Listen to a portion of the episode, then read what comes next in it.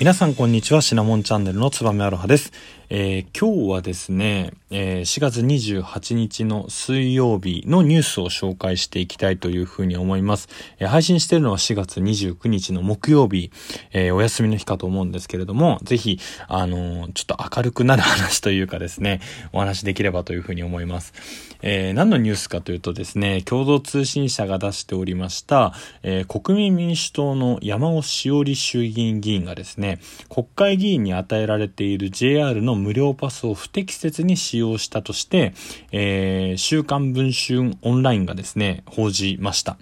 で、この山尾しおりさんという方はですね、えー、4月28日、ご自身のツイッターに投稿してですね、講師の区別が曖昧に見える行動は良くないと深く反省していると謝罪をしました。で、まあ、この方ですね、まあ、何をしたかというと、国会議員にはですね、JR の無料パスっていうのが配布されるんですけれども、この無料パスっていうのはですね、あくまでもま仕事のために使ってくださいよっていうふうに配布されてるんですが、まあ、ご自身の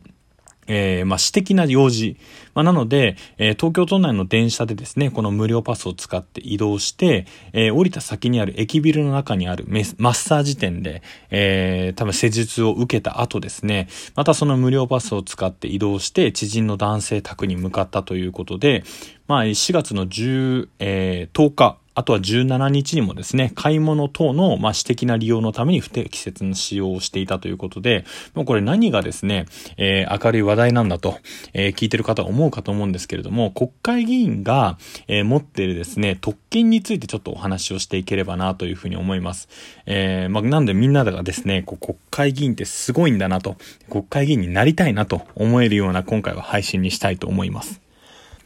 で国会議員にはですね、3つの特権というものがあります。えー、まあ、活動がですね、政府の不当な介入等で妨害されないように、これは憲法で保障された3つの特権っていうのがあるんですね。まず1つは不逮捕特権というものがあります。これはですね、国会議員は国会会期中には逮捕されません。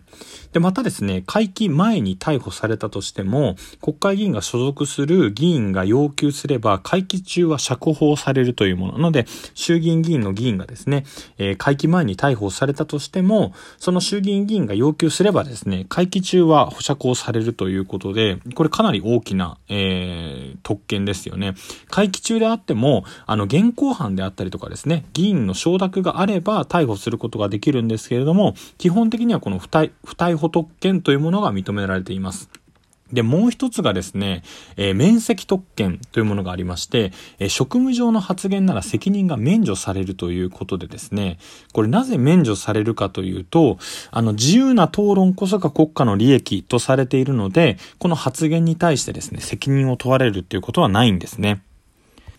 まあ、なので、国会の討論中にですね、名誉毀損をされたとしても、まあ、この責任っていうのを請求されないということで、まあ、被害者は泣き寝入りになってしまうんですね。ただまあ、もちろん虚偽と知った上でですね、こういった発言をすれば損害賠償を認められることはあるんですけれども、まあ、非常に稀なケースということでですね、こういった特権も実はあります。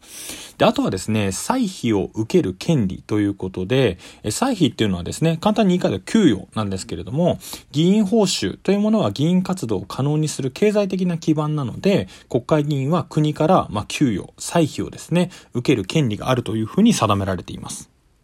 まあ、これはですね、あの、例えば与党であったら、まあ、あの、こういったことはないかもしれないんですけど、野党でですね、この給与が欲しいのであれば、例えば言うことを聞きなさいというようなことをですね、行政から言われないための特権というふうにされています。なので、まあ、仮にですね、国会を、まあ、欠席した場合とかでもですね、基本的には給与を受け取ることっていうのはできます。まあ、ただですね、これ法律の定めるところによりっていうふうな注釈があるので、在任中にま減額されるっていうことももあるんですけれども、基本的には必要なこの歳費、給与を受けることができるというふうに定められています。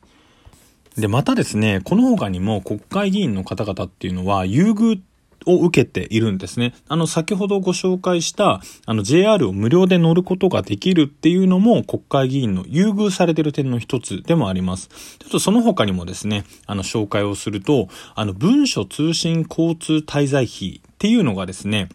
えー、定められていまして、年間1200万円のですね、文書通信交通滞在費っていうのが与えられています。なので、例えばですね、こう出張先で泊まる時の経費であったりとか、えー、まあ公的文書の発送費とかですね、まあ、交通費っていうのも、まあ、この中に全て含まれているんですね。で、あの、実はですね、議員宿舎っていう国会議員の人たちが住む宿舎っていうのが、まあ、東京都内の、まあ、一等地にですね、用意されていまして、これ月数万円で住むことができるんですね。確か菅総理大臣もですね、あの、就任した最初の頃は衆議院の議員宿舎に住んでいたかというふうに思います。であとですね、立法事務費ということで、え立法に関する研究調査のための費用として月額65万円支給をされています。で、また雑費でですね、えー、議会内で委員長とかですね、あとは役員、会長とかを務めた議員が受け取れる費用で、えー、日額6000円を上限として雑費が支給をされています。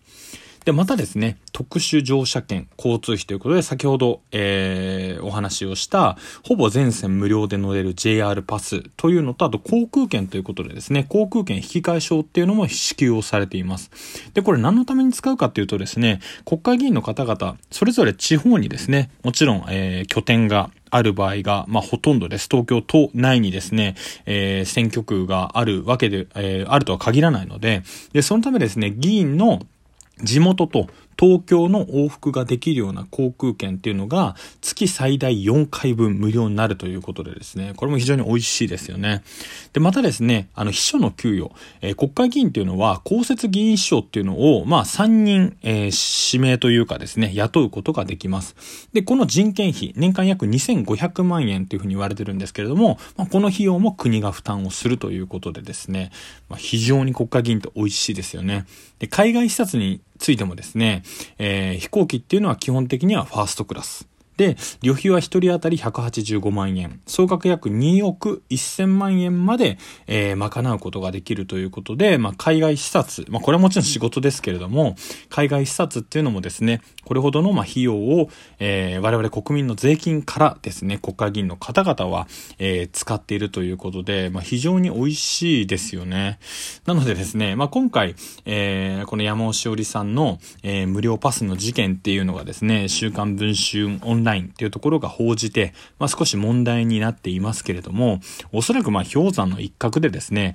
えー、講師の区別っていうのが、えー、ついてる方っていうのはなかなか少ないんじゃないかなというふうに思います。あの皆さんにはですね、国会議員というのはこれだけメリットがあるんだよっていうのをですね、えー、ぜひ知ってほしかったので、今回ご紹介をさせていただきました。ぜひ良い、えー、休日、そしてまあ今緊急事態宣言下の中ですけれども、えー、ゴールデンウィークの初日ということでもありますので、まあ、その間もですね、お時間があるときはこのラジオを聴いていただければというふうに思います。ありがとうございました。